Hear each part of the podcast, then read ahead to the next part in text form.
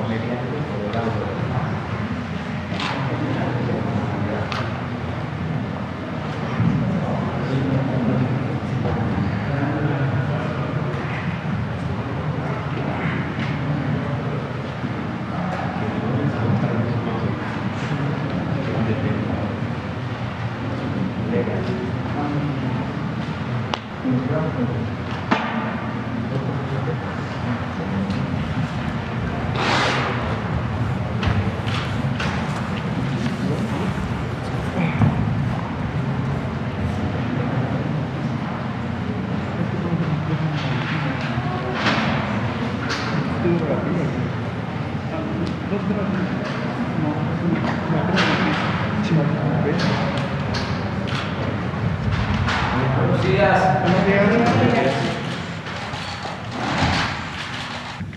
El día de hoy vamos a informarles sobre un acuerdo que se ha tomado para resolver lo de jubilaciones pendientes a trabajadores del Sindicato Mexicano de Electricistas. Como sabemos, se liquidó, desapareció la empresa, la compañía de luz y fuerza del centro y se despidieron a más de 40 mil trabajadores y quedaron trabajadores eh, que no cumplían para entonces la edad de jubilación de 19 años de trabajo ya son ahora mayores, muchos de ellos, y eh, el movimiento que desde entonces existe por la injusticia que significó tomar esa decisión de eh, despedir a más de 40 mil trabajadores. Todo esto en el marco de la política neoliberal, privatizadora, y ahora eh, se ha decidido apoyar a eh, estos trabajadores y Ernesto Prieto, licenciado Ernesto Prieto Ortega, que es eh, el director general del Instituto para devolver al pueblo lo robado, va a explicarles cómo se va a hacer justicia en este asunto de las eh, jubilaciones. Eh, nos acompaña también mm, Zoé Robledo porque tiene que ver con el seguro social, lo mismo eh, para aclarar lo que se está haciendo en Cananea. Está aquí la consejera jurídica Maristela Ríos y está pues un dirigente del ESME, ex dirigente del ESME, Rosendo Flores Flores. Este, vamos a tratar este tema y terminando abrimos para preguntas y respuestas. No vamos a eh, tener mucho tiempo porque eh, hoy es un aniversario más de la Fuerza Aérea y tenemos eh, que irnos a la base aérea de Santa Lucía, se está construyendo el nuevo aeropuerto Felipe Ángeles. Pero sí nos va a dar tiempo de contestar algunas preguntas. Entonces vamos a empezar con Ernesto. Muchas gracias, señor presidente. Con su permiso, compañeros, se- consejera jurídica, director del seguro y dirigente, ex dirigente del Vamos a presentar este programa especial de compensación por justicia social a ex trabajadores de Luz y Fuerza del Centro. La siguiente, por favor. El 11 de octubre de 2009 se emitió el decreto por el cual se extingue la empresa paraestatal Luz y Fuerza del Centro. Esta acción arbitraria privó de su fuente de empleo a más de 45 mil trabajadores y truncó el camino a la jubilación de más de 9 mil trabajadores con más de 19 años, 6 meses y un día. De los 45 mil ex trabajadores indemnizados, aproximadamente 1.700 trabajadores está, contaban con 25 o más años de servicio antes del 11 de octubre del 2009 y alrededor de 7.600 ex trabajadores se encontraban en camino a la jubilación por un tiempo superior a 19 años, 6 meses y un día de servicio. La situación actual, la siguiente, eh, se identificaron 9.249 ex trabajadores con un tiempo de servicio de 19 años, 6 meses y un día. De los 9.249 ex trabajadores han fallecido 352 y 5 ya se encuentran jubilados, por lo que se tienen 8.892 ex trabajadores con una antigüedad laboral de más de 19 años, con una edad mínima de 46 años y una máxima de 88, lo que indica una edad promedio de 59 años. Aquí en esta se ve, por ejemplo, todos los que tienen de 45 a 50 años son 177, de 50 a 55, 2053 y de 55 a 60 es la mayoría, 3042 y de 85 a 90 son 4. La siguiente, por favor. El gobierno de la República considera de elemental justicia establecer este programa especial de compensación por justicia social a ex trabajadores de la extinta Luz y Fuerza del Centro, que responde a una legítima demanda social para garantizar, una compensación a todos aquellos ex trabajadores que al 11 de octubre del 2009 tenían por lo menos 19 años, 6 meses y un día de tiempo de servicio, conforme a los porcentajes señalados en el siguiente cuadro. De 20, eh, aquí por ejemplo en el cuadro tiempo de servicio, de 20 años se les otorga el 50 y 50% de su salario, de 21 años el 60, de 22 al 70, de 23 al 80 y de 24 al 90 y de 25 a 29 años el 100%. La siguiente, por favor. Los requisitos que deben de cubrir los ex trabajadores para incorporarse a este programa son haber cubierto un tiempo mínimo de servicios en luz y fuerza del centro de 19 años, 6 meses y un día. Desistirse ante la Junta Federal de Conciliación y Arbitraje de todos los juicios presentes y futuros contra Luz y Fuerza, Secretaría de Energía, Instituto para devolver al pueblo robado y Luz y Fuerza. Entregar la solicitud correspondiente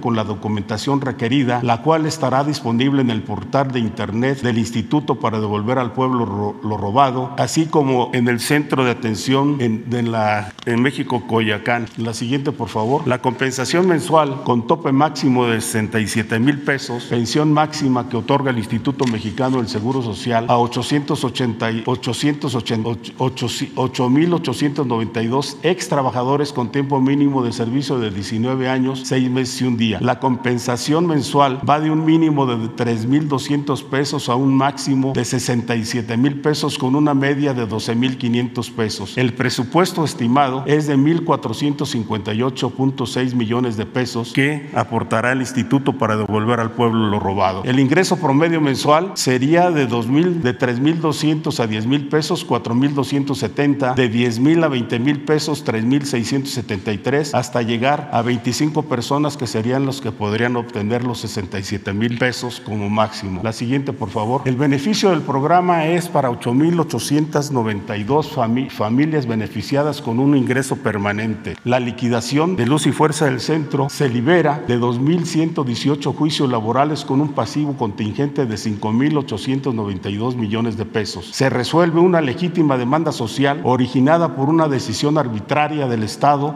en agravio de miles de trabajadores afectados. La siguiente, por favor. Aquí es el procedimiento de implementación. La información correspondiente estará disponible en el portal de Internet del Instituto para devolver al pueblo lo robado, los teléfonos que ahí se señalan, el correo electrónico de la Oficialía de Partes de Luz y Fuerza del Centro o directamente en el Centro de Atención México Coyoacán, ubicado en Avenida México Coyoacán 318, Colonia General Anaya, Alcaldía Benito Juárez, de 8 a 15 horas de lunes a viernes. Por cualquier de los medios arriba señalados, el ex trabajador solicitará una cita para la entrega de la solicitud y documentación requerida. El ex trabajador es atendido en el centro de atención personal el día y hora de su cita entre las 8 y 15 horas con la solicitud y documentación requerida. Se informará al ex trabajador sobre la procedencia o improcedencia de su, de su solicitud personalmente por teléfono o por correo electrónico. En caso de procedencia, se le citará para la formalización de un convenio individual respectivo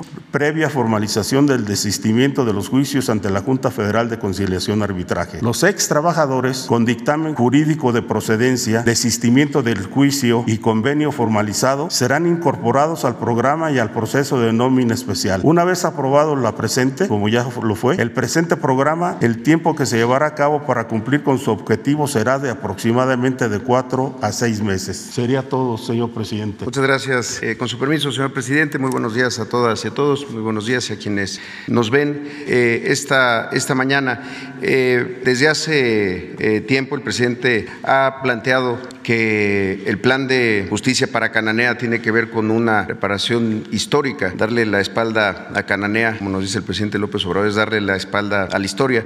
Algunos antecedentes de este plan y los avances que se han logrado en los últimos meses. El 4 de julio se planteó eh, la integración de un plan de justicia para Cananea que tuviera cinco ejes. El primero, trabajo digno, atención médica, eh, bienestar, salud ambiental y derecho al agua y mejoramiento urbano. En coordinación con eh, todas las dependencias del gobierno federal, la Secretaría de Gobernación, la Secretaría del Trabajo, eh, la Secretaría de Bienestar, la coordinación de programas federales de bienestar en Sonora, el Banco del Bienestar, y en diálogo con los mineros se trabajó por parte del Seguro Social en dos de estos ejes.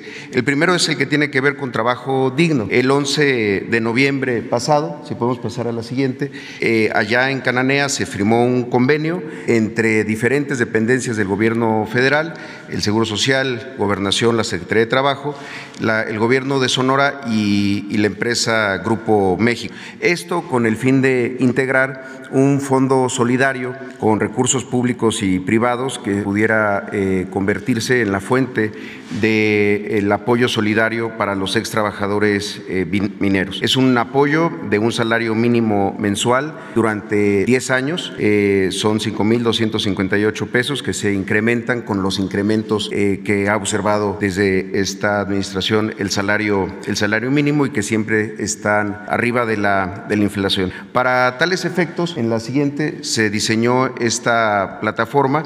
Es una plataforma que busca ser lo más ágil, oportuna, transparente y sin intermediarios para que los mineros puedan acceder a ella. Es apoyo mineroretirados.gov.mx. Registran ahí su, eh, eh, su un número que tienen como extrabajadores y en la siguiente tienen ya cargados los eh, diferentes datos que se necesitan. de esa manera pueden hacer la verificación de ellos, en algunos casos actualizarlos o si no se tienen, poderlos complementar. Al día de ayer se contaba ya con 1.119 eh, personas, trabajadores que habían ingresado a la plataforma para validar eh, sus datos. Esto representa eh, el 76.3% del universo inicial que se había identificado.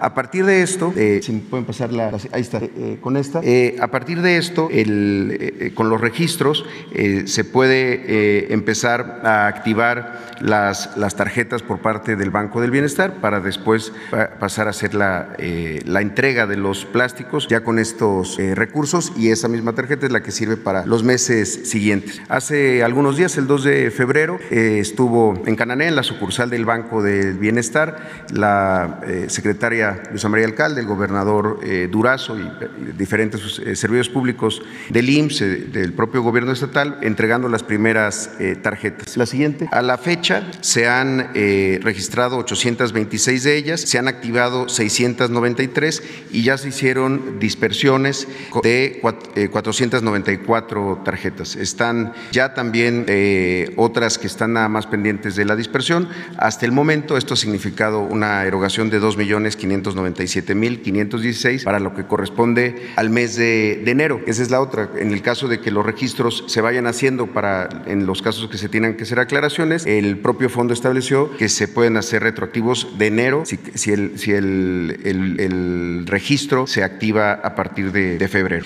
Eh, eso es cuanto al componente de trabajo digno y el, y el avance. Y la verdad que eh, ha, sido siempre fundamental el diálogo permanente con los diferentes grupos de, mineros eh, retirados allá en, Cananea. El segundo tema tiene que ver con las acciones en términos de atención médica. Eh, uno de ellos son, son tres elementos que se comprometieron desde junio del año pasado y que ya observan algunos avances. Lo primero es eh, el mejoramiento y el fortalecimiento de esto respecto ya a los trabajadores asegurados, derechohabientes del Seguro Social que, están, que trabajan en, actualmente en Cananea. Eh, la primera tiene que ver con esta unidad de medicina familiar, la número 55 en Cananea. Eh, si pueden pasar la siguiente. Para junio del año eh, pasado es una, era una unidad que contaba con dos consultorios de medicina familiar, un consultorio de medicina preventiva, uno de salud en el, en el trabajo. Actualmente ya se cuenta con cuatro consultorios de medicina familiar, es decir, creamos dos consultorios más, dos consultorios de medicina preventiva, crecimos un consultorio más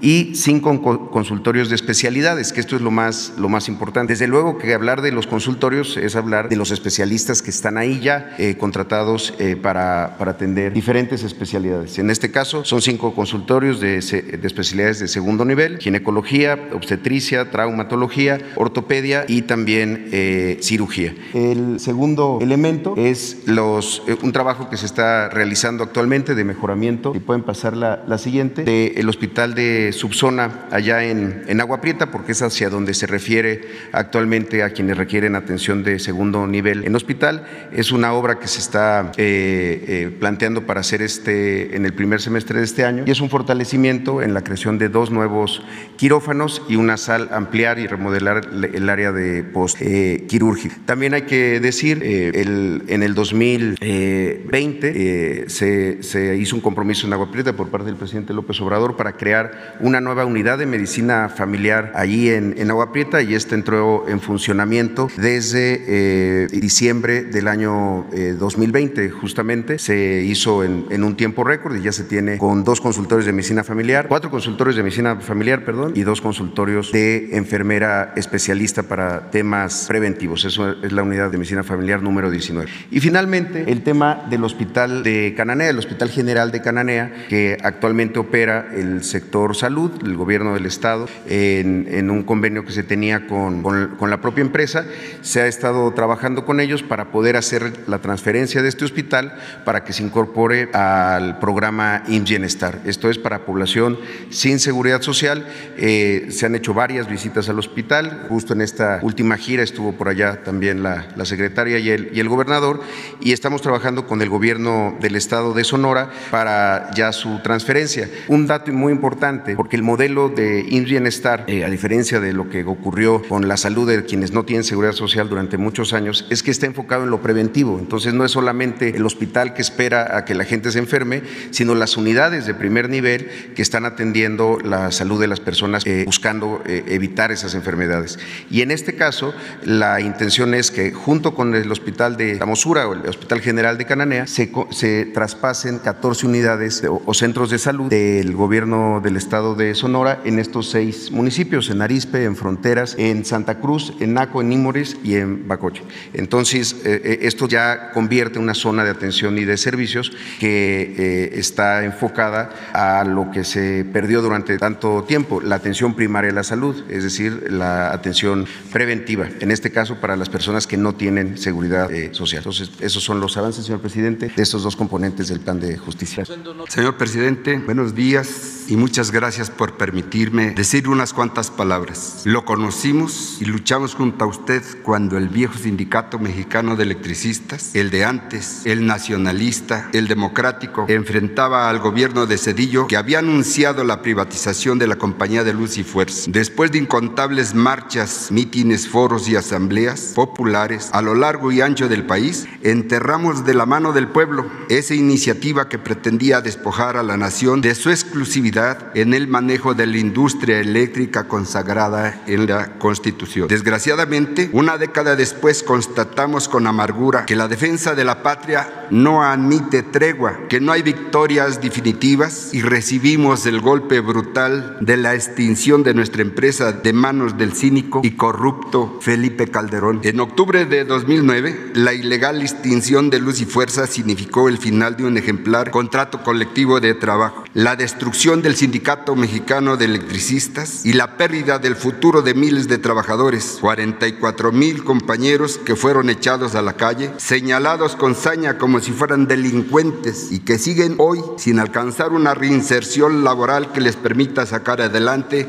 a sus familias. Entonces, no hubo nadie que nos volteara a ver, los periodistas, las televisoras, los articulistas que hoy se quejan de vivir en un país polarizado, miraban nuestra desgracia con indiferencia y hasta aplaudían la decisión cobarde del vendepatrias usurpador de Calderón. Los años siguientes, una historia despreciable de corruptores y corruptos donde el trabajador fue acuchillado y despojado por unos y por otros, hasta este día que será inolvidable para todos nosotros, para los que reciben el beneficio de las jubilaciones, recuperando así un derecho adquirido y largamente anhelado, para nuestras familias que han sufrido tantos años de carencias esperando este día tan glorioso. Gracias, señor presidente, también a nombre de quienes se nos adelantaron en el viaje y no pudieron ver este acto grandioso, grandioso por el que lucharon hasta el último de sus días. Hoy usted nos demuestra que tampoco hay derrotas definitivas y que la esperanza de una reinserción laboral es posible. Gracias, presidente, de todo corazón, por devolvernos la justicia, la dignidad y la esperanza. Amor con amor se paga. Gracias.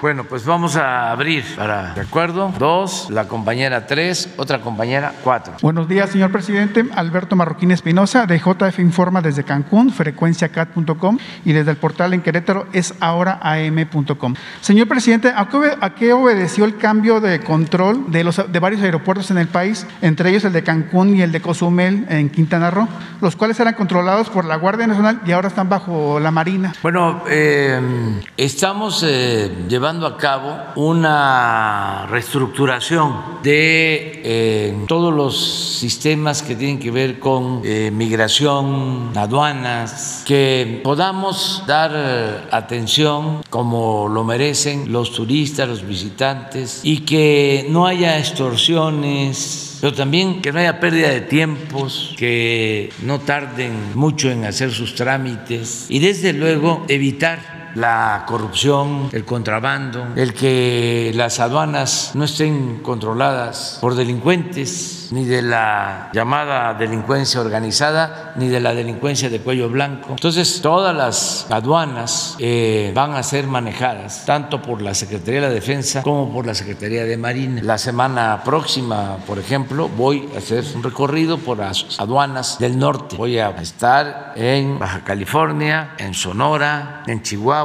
en Coahuila, en Tamaulipas, toda la franja fronteriza. Entonces, hay aeropuertos que eh, van a tener vigilancia especial eh, de la defensa o de la Secretaría de Marina. Este es el caso de Cancún, que según me estás informando, no tengo el dato específico, eh, va a estar a cargo de la Secretaría de Marina. Okay. Muchas gracias, señor presidente.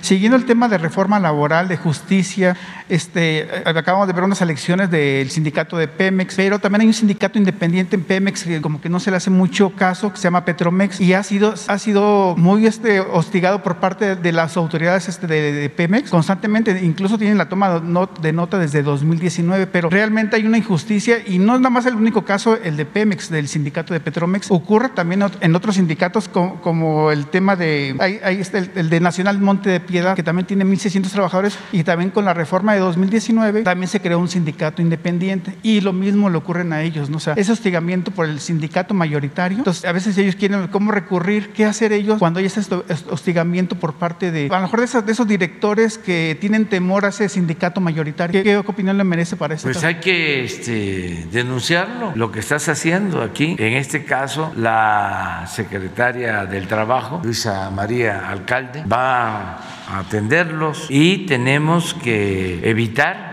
que haya eh, antidemocracia en los sindicatos. Ahora estamos iniciando una etapa nueva. Algunos no les pareció lo del resultado de la elección en el sindicato petrolero, pero fueron los trabajadores. Ellos tomaron la decisión. Y repito lo que decía Hidalgo y usaba mucho el presidente Juárez. El pueblo que quiere ser libre lo será. Y así como en el caso del sindicato petrolero se optó por votar en favor de eh, un candidato. Así también ahora, porque estamos viviendo un tiempo nuevo completamente. En el caso de Guanajuato, en un recuento sindical, este, no ganó el sindicato que tenía tiempo eh, a cargo del contrato colectivo, ganó un sindicato Independiente. independiente. Entonces ya estamos eh, viviendo tiempos nuevos pero nosotros no podemos eh, suplir la decisión, la voluntad de los trabajadores. Nosotros auspiciamos que haya democracia y el ciudadano, el trabajador, tiene que hacer valer sus derechos, tiene que ejercer a plenitud su libertad. Por eso vamos a ir avanzando y no se van a permitir injusticias en el sector eh, de los trabajadores. Antes no era así. Antes la Secretaría del Trabajo y el gobierno estaban tomados, secuestrados por los que se sentían dueños de México. La Secretaría del Trabajo la dominaban los potentados. Esto para los jóvenes, porque este, a lo mejor eh, piensan que así como ahora era antes. No, no. Lo que pasa es que va a tener mucho trabajo eh, la academia ahora, las universidades para investigar. Son temas de estudio, de análisis, de reflexión. Cómo se manejaban los sindicatos, cómo desde el gobierno se decidía quién iba a ser el dirigente sindical, cómo se decidía desde el gobierno desaparecer, destruir sindicatos como el ESME. Lo que estamos ahora aquí recordando, era uno de los sindicatos, sigue siendo, pero era un sindicato ejemplar, democrático. Yo llegué a decir en su momento que era el sindicato más democrático de México en los tiempos del autoritarismo, de la antidemocracia. Era lo único, era un ejemplo a seguir. Los trabajadores elegían a sus dirigentes. Esto que ahora queremos que se haga hábito en el país, pues era lo que hacía el ESME. Luego eh, el sindicato o la coordinación magisterial democrática, la CENTE y otros, pero muy pocos, sindicatos independientes, los sindicatos universitarios. Pero todo eso se fue apagando, lo fueron aplastando durante el periodo neoliberal. Entonces ahora tiene que resurgir el sindicalismo democrático, dirigentes que defiendan realmente a los trabajadores, que no sean impuestos por el gobierno, pero es un proceso que afortunadamente ya comenzó. En este caso, ¿qué denuncias la Secretaría del Trabajo tiene que participar y decirles a todos que cuenten con nosotros y que vamos a seguir apoyando para que se garanticen los derechos laborales. Ok. Eh, siguiendo el tema, temas de, de transparencia, en diciembre le había comentado que en Querétaro se había llevado eh, una declaración patrimonial que la promovió el, el gobernador Mauricio Curi, el 5 de 5, y en ese momento, se, eh, en las siguientes semanas, se sumaron dos municipios más, el de Querétaro y el de Corregidora, de, de- en este caso de Luis Nava y de Roberto Sosa. Pero somos, son 18 municipios en el estado de Querétaro y ahí causa, causa un poco de ruido porque no se han sumado los demás municipios como el Marqués, San Juan del Río, a esta iniciativa de transparencia. Y como usted siempre ha dicho, ¿no? que para que la vida sea más pública, ¿no? ¿qué opinión le merece? Y, y ojalá a lo mejor otros municipios del país o otros estados se sumaran a ese tipo de iniciativas ¿no? de, de mejora y de transparencia. ¿no? Yo espero que sí, que se extienda esta propuesta, que haya cada vez más transparencia y creo que hay condiciones de hacerlo en Querétaro. El gobernador Mauricio Curi quiere este, hacer las cosas bien en Querétaro y eh, contaría con el apoyo de nosotros siempre y es buena la relación que tenemos con él y hay que seguir impulsando estas iniciativas. Gracias. Señor presidente, bueno, eh, también hace como un mes le comenté el tema del, parque El Cimatario, pero ahorita me comenta que hay un decreto de área natural protegida. Ya está el decreto que ya, ya se presentó incluso al área, al, al área de, a la unidad coordinadora de asuntos jurídicos de la Semarnat y ahí tiene, me comenta que tiene un año ahí ese, ese documento, nada más está para que usted lo firme y se declare lo que es el, el- el área natural protegida de Peña Colorada, que son 5 mil hectáreas, que la verdad que es un pulmón que nos hace falta mucho en Querétaro. Ojalá este, lo pueda retomar la secretaria de Medio Ambiente en Querétaro. Sí, lo vemos. Desde el anterior gobierno estatal nos los plantearon. Es algo parecido a lo que se llevó a cabo en San Luis Potosí, en la Sierra de San Miguelito. Algo parecido. Hay que seguir protegiendo las áreas verdes, los bosques, el medio ambiente. Lo vamos a hacer. Gracias. Y le vamos a pedir un informe a la secretaria de Medio Ambiente. Y ya nada más para terminar, en dos denuncias ciudadanas, eh, hay, hay un tema en, el ejido, eh, en un ejido de San Juan del Río que se dio 18 hectáreas al, munici- al municipio de San Juan del Río desde hace eh, desde el 96 y ya en el- y desde 2003 met- eh, metió juicio porque no le han pagado.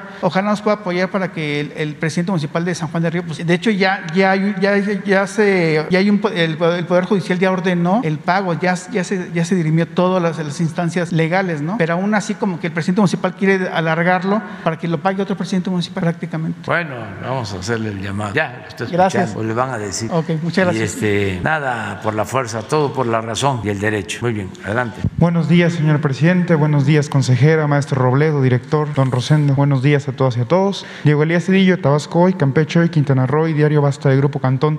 Señor presidente, con base en la reunión que sostuvo ayer aquí en Palacio Nacional con John Kerry, eh, funcionario estadounidense, preguntarle cuál sería su opinión al respecto de esta reunión, cuáles fueron los pormenores que trataron. Tengo, bueno, derivado de la, del, del tuit que subió ayer, si tuvo oportunidad de mostrarle la Plaza de la Constitución en su conversación. Y también, presidente, si platicaron al respecto de invitar al presidente de Estados Unidos, Joe Biden, aquí a México para que tenga oportunidad de conocer el país. Gracias, presidente. Bueno, fue muy buena reunión con el señor eh, Kerry. Él es el responsable, encargado, eh, representante del presidente Biden para eh, todas las acciones en favor del medio ambiente sano, sobre todo para enfrentar el fenómeno del cambio climático. Entonces platicamos sobre los proyectos de México, eh, cómo estamos actuando de manera responsable y también hablamos de la iniciativa de reforma eléctrica, explicándole por qué este, se está presentando esta iniciativa que está en el Congreso y que los legisladores van a decidir en su momento si se aprueba o no. Y fue pues una conversación muy amable, respetuosa y nos dio tiempo para pues mostrarle el Palacio Nacional, los salones del Palacio Nacional, lo extraordinario que son los murales que pintó Diego Rivera, es algo único, eh, espléndido arte, dura, que no se ve eh, en otras partes. Entonces eh, recorrimos parte del palacio y fue muy buena conversación y quedamos en seguirnos reuniendo eh, para trabajar juntos de forma respetuosa. Le aclaramos de que estamos a favor de las energías limpias y en contra de los negocios sucios y que vamos a convencer y a persuadir de que a todos nos conviene que no se debilite, que no se socave, que no se destruya la Comisión Federal de Electricidad, que tenemos que defender esa empresa pública, porque gracias a esa empresa pública se electrificó México hasta los pueblos más apartados y que esa empresa pública ahora está garantizando que no aumenten el precio de las tarifas, no aumenten los precios, el cobro de tarifas domésticas, que tenemos el compromiso que no se incrementen los precios de las tarifas y que sí existe una polémica porque consideramos nosotros que se le dio preferencia en la llamada reforma energética a las empresas particulares, sobre todo extranjeras, y que es injusto que reciban subsidios del presupuesto público, que es dinero del pueblo, para que ellos obtengan energía eléctrica barata, mientras los consumidores tengan que pagar más por la energía eléctrica, o que se utilice dinero del presupuesto público, que es dinero de todos, para favorecer a particulares, a corporaciones comerciales, económicas, y que pues tampoco es justo que se engañe con el hecho de que todas las empresas eh, producen energía eléctrica y que están en un sistema de autoabasto que recibe un trato preferencial, mientras la Comisión Federal de Electricidad pues se fue quedando rezagada, porque el propósito era que el mercado eléctrico lo manejara solo el sector privado, que no interviniera el sector público. Pues por eso eliminaron a la compañía eh, eléctrica del centro, por eso el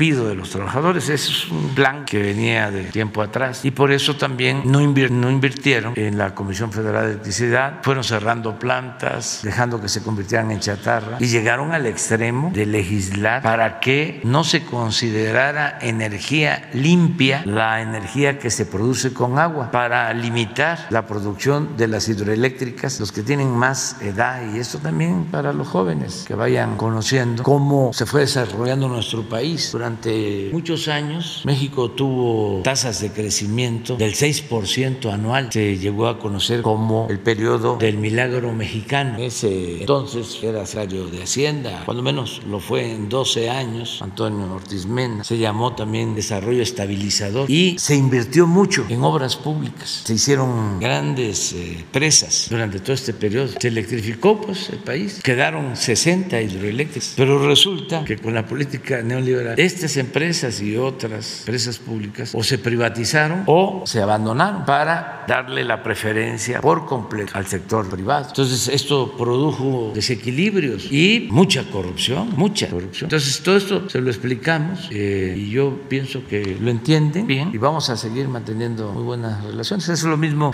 como el comentario que hice ayer sobre la relación con España. Aprovecho para aclararlo. Nosotros somos muy respetuosos del pueblo español, tenemos relaciones íntimas con el pueblo de España, pero en los últimos tiempos, durante el periodo neoliberal, empresas españolas apoyadas por el poder político, tanto de España como de México, abusaron de nuestro país y de nuestro pueblo. Nos vieron como tierra de conquista. Eso fue lo que dije ayer. Al grado que en cada sexenio había una empresa favorita de España. Iberdrola fue tratada con privilegios que nos afectaron. Cuando vino el presidente del consejo de esta empresa y hablamos, él, pues eh, no entendiendo que ya son otros tiempos, me insistí, me insistí, me insistía de que todo lo que hacían era legal. Pues sí, porque llevaron a la práctica una política caracterizada por el influyentismo, al grado de que la Secretaría de Energía, o mejor dicho, la secretaria de Energía, pasó a ser directiva de esta empresa. Y el presidente Calderón, el que desapareció la compañía de luz y fuerza del centro y despidió a más de 40 mil trabajadores, terminó su mandato y fue a trabajar a Iberdrola, al Consejo de Administración. Y desde luego, pues esto significó que Iberdrola se convirtiera en una especie de monopolio en México y recibiera un trato privilegiado. Entonces nos han ofendido a los mexicanos, porque no solo es el que trabajen los altos funcionarios con estas empresas, sino lo que nos cuesta este tipo de relación. Estamos hablando de subsidios, dinero del presupuesto que es de todos los mexicanos, que en vez de usarse para sacar de la pobreza al pueblo, se usaba para favorecer a estas empresas. Ayer hablábamos también de Repsol. Solo el análisis de cuánto se llevaron los de Repsol de México en el gobierno de Calderón, solo de cuánto dinero del presupuesto público lo obtuvieron y se llevaron de México, ayudaría a comprender de que fue un abuso. Lo de OHL era la empresa favorita en el sexenio pasado, también española. Todo el influyentismo en el manejo del turismo hasta lo más alto del poder de España y de México. Entonces, lo que dije ayer es vamos por el bien de nuestros pueblos a tener una pausa. No hablé de ruptura, no, dije vamos a serenar la relación, que ya no se está pensando de que se va a saquear a México impunemente. Ya eso pasó, es una falta de respeto, deberían de ofrecer hasta disculpas. No lo han hecho, no importa, pero vamos a entrar a una etapa nueva, despacio. Y repito, no es ruptura, no es nada más decir, ha pasado esto y el pueblo de México debe saberlo y el pueblo de España, porque no es fobia o xenofobia, es que tenemos que respetarnos. Y lo mismo en el manejo político. Yo nada más recuerdo que ahora se rasgan las vestiduras por lo que dije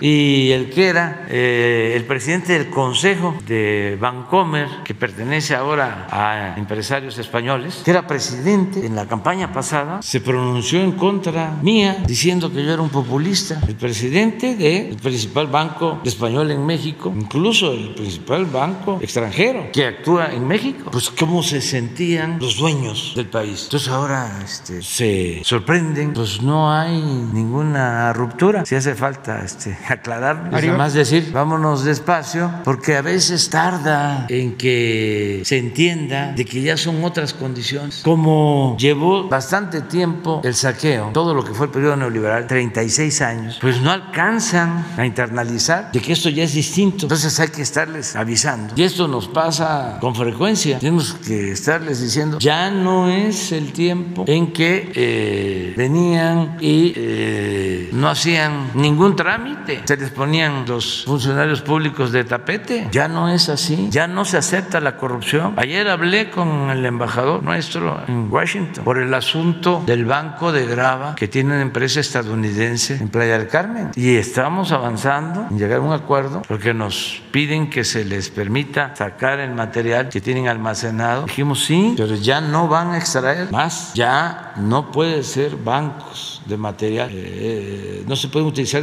como bancos de material esos predios porque están en plena zona turística, a un kilómetro de las playas del Caribe, del mar turquesa. Entonces, ¿cómo más de cuatro mil hectáreas para bancos de material, para escarbar y llevarse el material? Pues no, que quieren pues, sacar su material, el que ya tienen extraído, sí, porque queremos el acuerdo. ¿Y qué les estamos proponiendo? Se les da el permiso para que puedan utilizar de acuerdo a la normatividad ecológica, cuidando el medio ambiente, toda esa superficie, las más de 4.000 hectáreas, en un complejo turístico y que el puerto incluso sea para cruceros. Y nosotros, de acuerdo a la normatividad, les diríamos eh, qué densidad, cuántos cuartos podrían tener, en qué condiciones el puerto, qué tipo de buques pueden llegar de conformidad con el calado, cuidando que no se vayan a afectar eh, corales o flora, fauna del Caribe, pero llegar a un acuerdo. Lo otro también así, porque se tiene que tratar esto de manera pública. otra cuestión que les planteamos es, hagamos un avalúo de las 4.000 hectáreas, que Hacienda haga un avalúo de conformidad con nuestra legislación y a ver cuánto cuesta y les compramos las 4.000 hectáreas. ¿De dónde se Y ya nosotros vemos este cómo esos terrenos se utilizan para parques públicos y hasta para actividades turísticas y tenemos recursos para eso. Lo que le comenté a Esteban es que hay condiciones para un arreglo, pero que se entienda que ya no es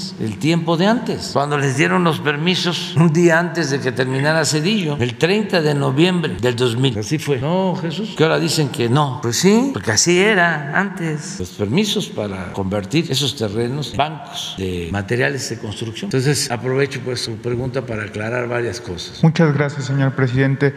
Derivado también de su gira de este fin de semana, si no me equivoco, en Hidalgo, se le cuestionó cuál iba a ser el destino de la refinería que que supuestamente había inaugurado el, el, expresidente Felipe Calderón. Usted refirió que se iba a hacer un hospital en la zona. Entonces, presidente, derivado de esta política pública que usted ha implementado llamada IMSS Bienestar, saber, presidente, eh, cuál fue el estatus en el cual se recibió el instituto al iniciar su sexenio, cuál es el estatus que actualmente mantiene y saber cuál es la meta que usted tiene para dejar el IMSS a final de su sexenio y eh, preguntarle si esta, este este, esta iniciativa de IMSS Bienestar sería la herramienta que usted emplearía para que todas y todos los mexicanos puedan tener acceso a una salud digna, como usted lo ha planteado desde el inicio de su sexenio, presidente. Muchas gracias. Pues yo explico, eh, y yo creo que también puede hacer SOE. Eh, ayer tuvimos una reunión del sector salud y ya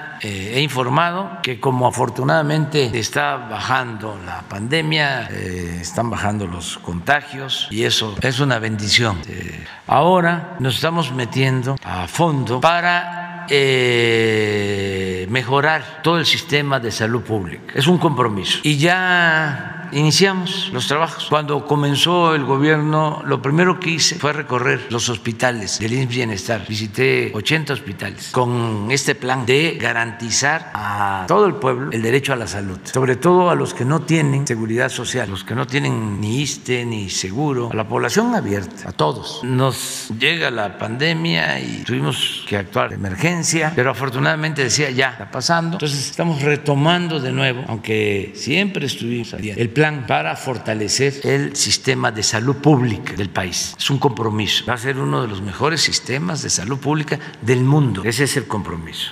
Y ya iniciamos haciendo visitas, eh, centro de salud por centro de salud, unidad médica por unidad médica, hospital por hospital. O sea, no trabajo de oficina, de escritorio, sino de territorio. Entonces hay brigadas, esto lo explica Zoe, se va a un estado, eh, a todos los centros de salud, todos los hospitales, y se hace un levantamiento sobre cómo está la infraestructura, cómo están los equipos, si hay médicos, cuántos falta, en fin, todo un diagnóstico. Ya se llevan 12 estados y Sonora va a incorporarse, van a ser 13. Eh, ya se está haciendo este diagnóstico, este inventario. Va a significar eh, contratar médicos, contratar especialistas, ordenar todo el sistema de eh, pago de los trabajadores del sector salud, una especie de nómina única, federalizar la nómina, que no les falte los sueldos, las prestaciones, que no haya demora en el pago, sino que tengan su tarjeta todos los trabajadores y que cobren puntual y que tengan sus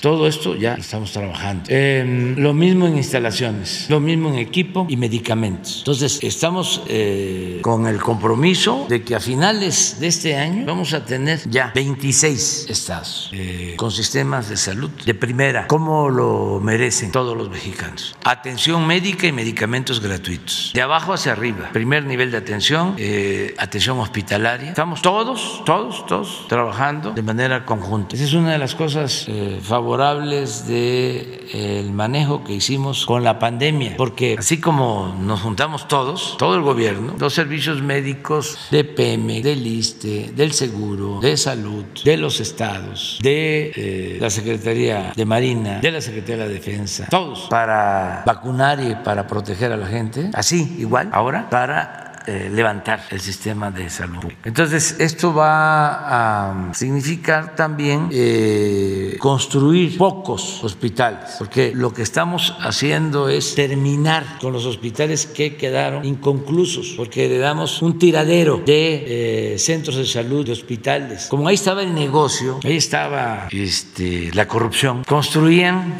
sin planeación, sin tomar en cuenta que construir un hospital significa operarlo y que si un hospital cuesta mil millones, el gasto de operación puede significar mil millones más, pero a ellos no les importaba la operación, si iba a funcionar el hospital, si iba a tener los médicos, si iba a tener los especialistas, si iba a tener los medicamentos, no, ellos iban por la construcción, por el dinero y por la venta de las medicinas, como lo hacían, pues se robaban el dinero de las medicinas, una gran complicidad hasta de medios de información. Por cierto, aquí abro un paréntesis para preguntarles si ya informó Lore de Mola cuánto gana y quién le paga. No ha dicho nada. Bueno, vamos a seguir esperando. Cierro el paréntesis. Entonces, estamos mejorando el servicio de salud entre todos eh, y tenemos que hacer, decía, no son muchos porque tenemos que concluir los que encontramos en proceso, pero sí hay algunos que se requieren. Por ejemplo, el hospital de Tula, que se afectó por completo con la inundación. Estaba en una parte baja, desbordó el río Tula y se inundó por completo y hay que hacer el nuevo hospital del seguro. Entonces eh, se anduvo buscando terreno mejor y se pensó que podía utilizarse el terreno de la refinería fallida que supuestamente iba a construir el gobierno de Calderón y que solo hicieron la barda. Pero yo creo que sobre eso nos puedes explicar porque fuiste, ¿no? A ver si sirve el terreno, se puede utilizar para eso y qué planes tiene y cuándo terminamos el hospital. Muchas gracias, señor presidente.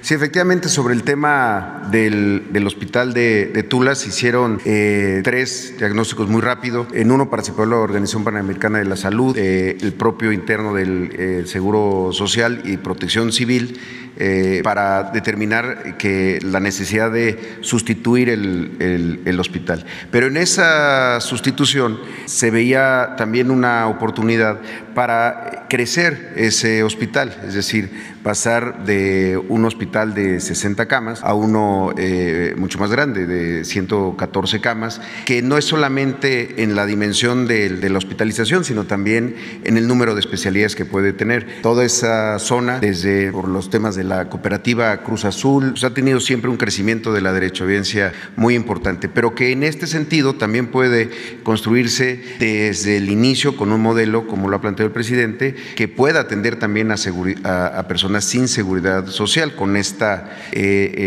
proceso de transformación de los, de los servicios de atención médica que se tiene en el país. Y efectivamente estuvimos ubicando diferentes eh, predios, había incluso algún par de, ofrecimientos de, donaciones, sin embargo, o no daban el tamaño de lo que se necesitaba o no se tenía una buena ubicación en términos pues del acceso para que sea o, los, o la infraestructura, la, los servicios que siempre debe de contar un, un hospital. Una de las cosas que se ha encontrado es que en muchos casos se hacían hospitales incluso aunque no se tuviera ya vialidades, rutas de transporte público o incluso servicios básicos como agua o electricidad. Entonces eso generaba un hospital con poco uso y eso es, otra forma de, de terrible de, ver esta, la, la, salud y la atención médica como una mercancía. Y en ese sentido eh, conversamos con el director de, Pemex,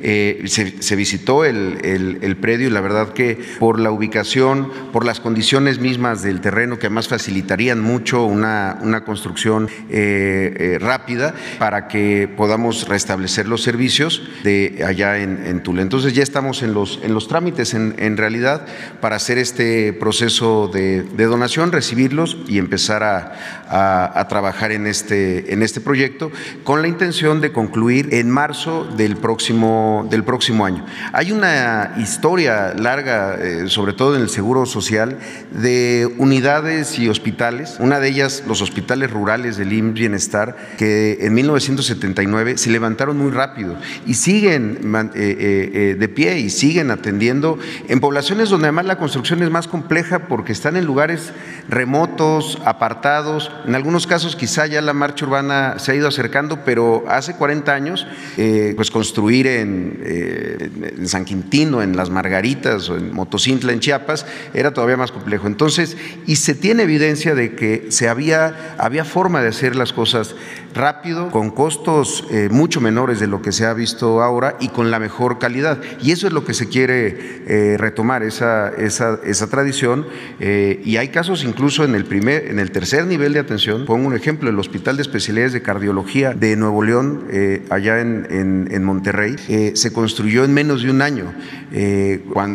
Y es hoy uno de los hospitales emblemáticos de, de la cardiología de nuestro país. Entonces, el problema fue empezar empezar a tener normas que se ponían del lado de las constructoras, que fallaban, no cumplían con los, eh, con los contratos y empezaban los convenios de ampliación, no solamente del tiempo, sino también del monto. Y esas historias terribles que hemos eh, tenido de hospitales que se tardaron al final en hacer 10 años, 15 eh, años y cosas de ese estilo. Entonces, sí creemos que es posible cuando hay un compromiso y también una supervisión muy, muy puntual. Entonces, esos son los, es el proyecto allá en, en Tula. Vamos para que lo tenga este presente Zoé, lo tiene, pero entre otras cosas tenemos el compromiso de terminar el hospital este que inauguraron, que fue la pura fachada, en Ciudad Juárez. eso lo tenemos que este, dejar concluido. Y tenemos el de Ticul, que también quedó en obra negra, y así otros, concluir el de Puebla, eh, y así eh, todo esto eh, lo vamos a poder hacer ahora que, repito, ya no tenemos este, tanta presión por la pandemia. Muy bien, sí, Texcoco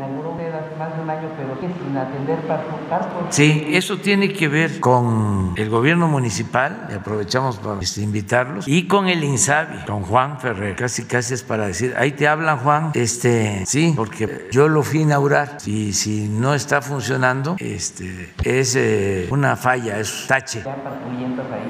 Tiene que venir eh, Juan Ferrer a decirnos qué pasó. ¿Cuándo lo cerraron? Está trabajando, pero solamente dan consulta externa. O sea, está abierto, está trabajando, pero solo para consulta externa. No han dado a nadie ahí, solamente sí. los mandan a otros lugares. Sí. De acuerdo, sí, eso nos los va a venir a decir aquí Juan. ¿Mande?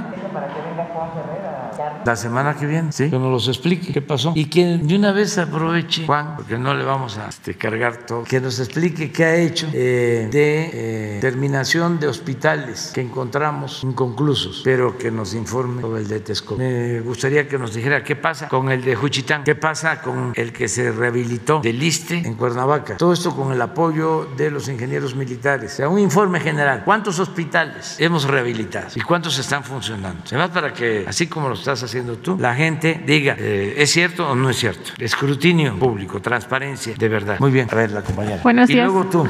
Buenos días, presidente. Diana Vintes, el financiero. Buenos días a los demás funcionarios. Eh, continuando con este tema de la reunión con John Kerry. Ayer, eh, de acuerdo con la agencia Reuters, se informó que él expresó preocupaciones en torno a que la reforma eléctrica no contravenga el Tratado México-Estados Unidos-Canadá. Si nos puede precisar exactamente qué fue lo que expresó y qué garantías dio México para que no se contravenga este tratado, por favor? Pues no se afecta en nada el tratado, porque por eh, sentido común, que es el menos común de los sentidos a veces, por juicio práctico, el tratado no tiene nada que ver con la corrupción. Y eso fue lo que le dijimos al señor Kerr. Nosotros vamos a cumplir y queremos tener siempre una buena relación con el gobierno de Estados Unidos. Es muy buena la relación y el tratado es benéfico para nuestros países, para nuestros pueblos. No nos vamos a pelear con el gobierno de Estados Unidos, pero no aceptamos la corrupción. Y ya le expliqué de cómo recibí el gobierno y cómo los que mandaban, los que se sentían los dueños de México, saquearon impunemente, que hicieron jugosos negocios al amparo del poder público y que eso ya no se podía permitir a nadie. Eso se lo dije. Y le expliqué porque hubo un momento en la plática que salió lo del gas, que lo habían comprado a intermediarios de Texas y que se pagaba más del 100% de su costo y que él podía ayudarnos. Y le dije que íbamos a requerir su ayuda. Pero los que habían llevado a cabo esa compra de gas eran los mismos que ahora se oponían a la reforma eléctrica. Y le expliqué cómo engañaron para hacer ese negocio fraudulento, para obtener ese contrato leonino. Le expliqué de que engañaron, de que iban a construir 12 terminales de generación de energía, 12 termoeléctricas y que requerían gas. No hicieron ni una sola termoeléctrica y sí contrataron el gas a precios elevadísimos, al grado que tenemos ahora el doble del gas que necesita el país. Y tenemos en efecto que vender ese gas a menor precio porque si no tendríamos que pagar todo el gas contratado sin usarlo. Entonces fue muy buena la conversación. Este, en estos eh, términos. Entonces, eh, a veces son buenas estas pláticas para poner en contexto a gobernantes. Cuando escuchan eso, comprenden, porque si van los traficantes de influencia, los delincuentes de cuello blanco, a hacer lo que se llama lobby a Estados Unidos o a otros países, pues ¿qué dicen? Se está violando el Estado de Derecho, se quiere expropiar la industria eléctrica, no hay garantías para la inversión en México, no tenemos confianza. En este país, y lo saben los inversionistas, ya hay un auténtico Estado de Derecho, hay condiciones de legalidad, hay gobernabilidad, hay paz, hay tranquilidad, hay muchísimas posibilidades, posibilidades de hacer negocios legales, legítimos. México es de los países más atractivos para la inversión eh, foránea y no hay corrupción, no se eh, permite la corrupción. Cuando hablamos de estas empresas extranjeras, eh, estábamos hablando de las españolas, pues no se contrataba nada, todo se arreglaba arriba. Les contaba yo ayer de que cuando le tocaba a una empresa de Carlos Slim competir con una empresa española OHL, perdía la de Slim y se atrevían a alegar o a sostener de que no le daban el contrato a la de Slim, aunque ofrecía mejor precio, porque la empresa de Slim no contaba con solvencia económica. Pero esto es real, porque ya había la consigna de darle el contrato a HL y así había la consigna de darle los contratos a Repsol. ¿Ustedes creen que cuando contrató la Comisión Federal de Electricidad, la época de Calderón, con Repsol, la compra de gas del Perú, un contrato de 26 mil millones de dólares, se licitó? Lo que diga mi dedito. Fue así. Les decía yo que todavía no se hacían ni siquiera los trámites para la compra del gas y ya los de Repsol ya sostenían con el gobierno del Perú de que necesitaban el gas porque ya lo tenían vendido en México, que por cierto este, un derrame de petróleo de Repsol en Perú y ojalá y limpien este, las costas de Perú, que se cuide el medio ambiente. Entonces, eh, fue muy buena la plática con el señor Kerry. Este, él es un agente decente y estuvo también el embajador Ken, porque pues como declaró de que hacía falta la reforma energética, le cayeron encima. Ayer le decía yo, este, Ken, aguanta, el pueblo se levanta. Porque este, hay una mala costumbre. eh, o los corruptos que no están acostumbrados a hacer negocios lícitos con utilidades razonables, sino están acostumbrados al saqueo, a no pagar impuestos. Entonces eh, eh, hay esa muy mala costumbre, ¿no? Pero pues yo estoy recomendando mucho a todos los que se dedican a la diplomacia, incluso no solo a los diplomáticos estadounidenses y servidores públicos o funcionarios de Estados Unidos y de otros países, sino también a nuestros diplomáticos internacionalistas porque hay algunos que son muy serviles, que no eh, actúan de conformidad con los principios de nuestra política exterior y se acostumbraron en el periodo neoliberal a la sumisión. Ahora con esto de España, este, estos internacionalistas mexicanos se sintieron ofendidos porque planteé lo de la pausa. Dice eso no existe en el lenguaje de la política exterior. Pues sí, pero ¿cómo se entendió? Re bien, ¿eh? Y si no, ya lo estoy explicando. No es ruptura de relación y no es contra el pueblo español, es nada más una protesta respetuosa, fraterna, por los abusos y agravios cometidos en contra del pueblo de México y de nuestro país. Presidente, ¿y ese, quién integraría de parte de México este grupo de trabajo que se acordó para trabajar en energías limpias? La Secretaría de Relaciones Exteriores. Nada más. Marcelo Ebrard, sí. Y se quedó en tener eh, un documento de, de entendimiento en un mes. Eh, presidente, y nada más eh, precisar, bueno, ya que explica, que aclara esto de... Ah, pero no terminé de decir que recomendaba yo que se leyera el libro sobre las memorias de Joseph Daniel, que fue embajador de Estados Unidos en México cuando gobernaba el presidente Franklin Delano Roosevelt y en México el general Cárdenas. Entonces Daniel, eh, en los años 20, antes, cuando fue presidente de Estados Unidos, Wilson, fue secretario de Marina de Estados Unidos y fue jefe del que después sería presidente de Estados Unidos, de Roosevelt. Entonces nosotros tuvimos la suerte, los mexicanos, de que cuando Roosevelt llega a la presidencia, nombra embajador en México a quien había sido su jefe, con el que tenía muy buena relación. Además que era un hombre extraordinario, de los mejores embajadores. Así como hay un Wilson que es preferible olvidar, el peor embajador que ha visto Estados Unidos en México. ¿Cree que esta Así Daniel sí, fue de lo mejor, en un momento muy difícil de la relación, cuando el presidente Cárdenas tomó la decisión soberana de expropiar el petróleo, de recuperar el petróleo que está en manos de extranjeros. Entonces, eh, hubo entendimiento y Daniel comprendió perfectamente al gobierno de México. Y en ese libro de memoria que escribió, habla de la relación en aquel entonces de Estados Unidos con México. Entonces lo recomiendo mucho. Y repito, no solo a los diplomáticos extranjeros, a los nuestros, para que este, entiendan mejor cómo debe ser la política exterior. ¿Cree que esta declaración en torno España afecte las inversiones, dado que es el segundo país que más invierte No, en México? no, no. ¿Y cuál sería entonces la tarea de Quirino Ordaz una vez que llegue ya como embajador de México? En... Ah, pues tiene muchas tareas, la relación económica, lo que tú planteas, la relación eh, comercial, este, buscando siempre que toda nuestra relación con España y con cualquier otro país se dé en términos de respeto y de honestidad. Eso es todo, básicamente. Me tengo que ir, me vas a esperar, me vas a esperar, lo, voy a lo siento mucho, pero nos ponemos de acuerdo. Mañana, dijo, no, que nos vamos a Sonora el lunes. Es lunes, además. este, Quédate fin de semana en la Ciudad de México, el fin de semana. Y bueno, siempre, pero es bellísima. Bueno, de acuerdo, nos estamos viendo.